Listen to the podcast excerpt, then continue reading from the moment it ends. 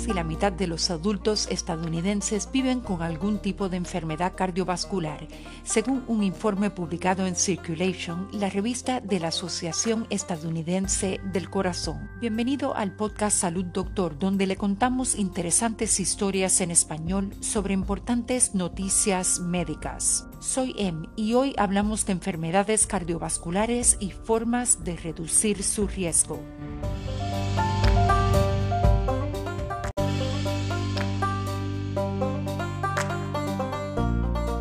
Los números de presión arterial inferiores a 120 sobre 80 milímetros de mercurio se consideran dentro del rango normal, según la Asociación Estadounidense del Corazón. La presión arterial alta o hipertensión es un factor de riesgo clave para otras formas más peligrosas de enfermedades cardiovasculares, como la aterosclerosis, los accidentes cerebrovasculares y las cardiopatías la mitad de los estadounidenses están en cierto nivel de riesgo de sufrir un ataque cardíaco o un derrame cerebral.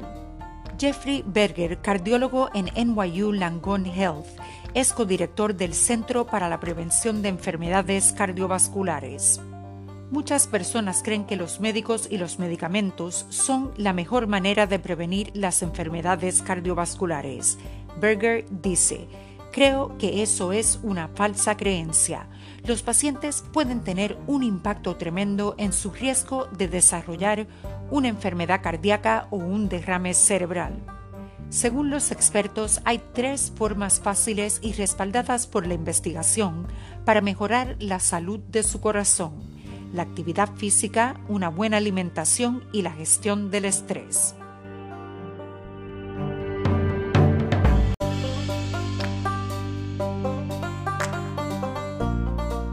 Corazón contiene múltiples músculos que al igual que cualquier otro grupo muscular en el cuerpo, se fortalecen y funcionan de manera más eficiente cuanto más se usan. No necesariamente tiene que ser ejercicio vigoroso, Berger dice. Cualquier actividad que haga subir su ritmo cardíaco es clave. Un estudio en agosto de 2018, uno de los más grandes hasta la fecha, que demuestra la conexión entre el ejercicio y el riesgo de enfermedad cardiovascular, encontró que incluso las personas con mayor riesgo genético de enfermedad cardíaca podían reducir ese riesgo con el ejercicio. Muchos otros estudios han encontrado resultados similares. Berger les dice a sus pacientes que incluso las cosas simples incorporadas en las rutinas diarias pueden ser significativas. Subir escaleras uno o dos tramos varias veces al día puede hacer una gran diferencia. Otras cosas como alternar entre estar de pie y sentarse en su escritorio o caminar hacia y desde el trabajo o a la tienda de comestibles local son cosas pequeñas que hechas todos los días pueden tener un gran impacto.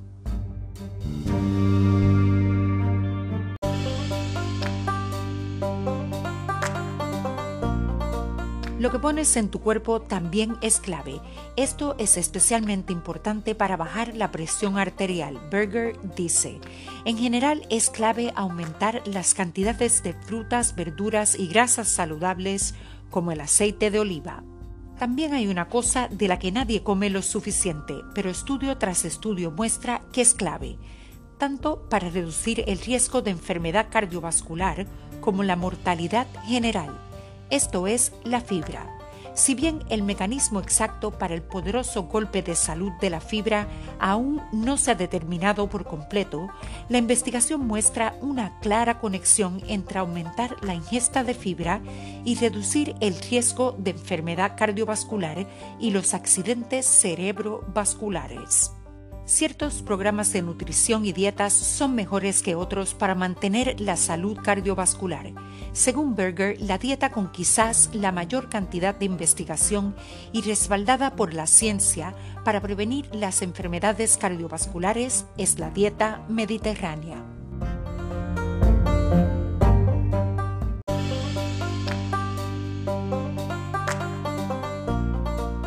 Sin lugar a dudas, Berger dice, el estrés aumenta su riesgo cardiovascular. El aumento del estrés también se asocia con ataques cardíacos y accidentes cerebrovasculares.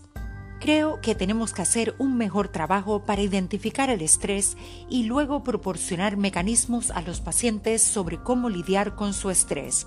Berger dice.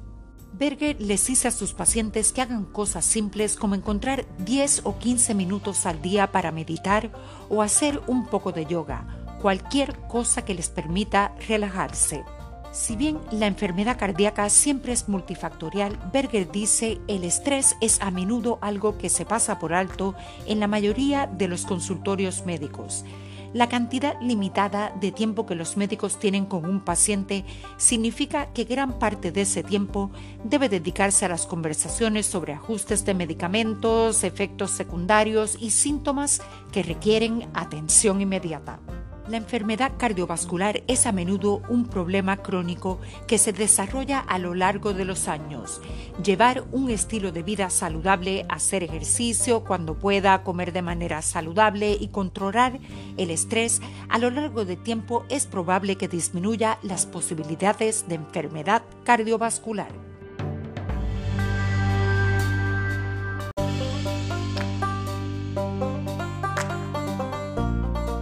Preguntas y comentarios sobre historias y sugerencias de temas para el podcast, envíenos un mensaje a hola.salud.doctor. Nos encantaría oír sobre usted. Para emergencias médicas, consulte con su doctor de inmediato. Recuerde, no somos doctores, somos podcasters. Le brindamos interesantes noticias médicas en español. Hasta mañana y salud, doctor.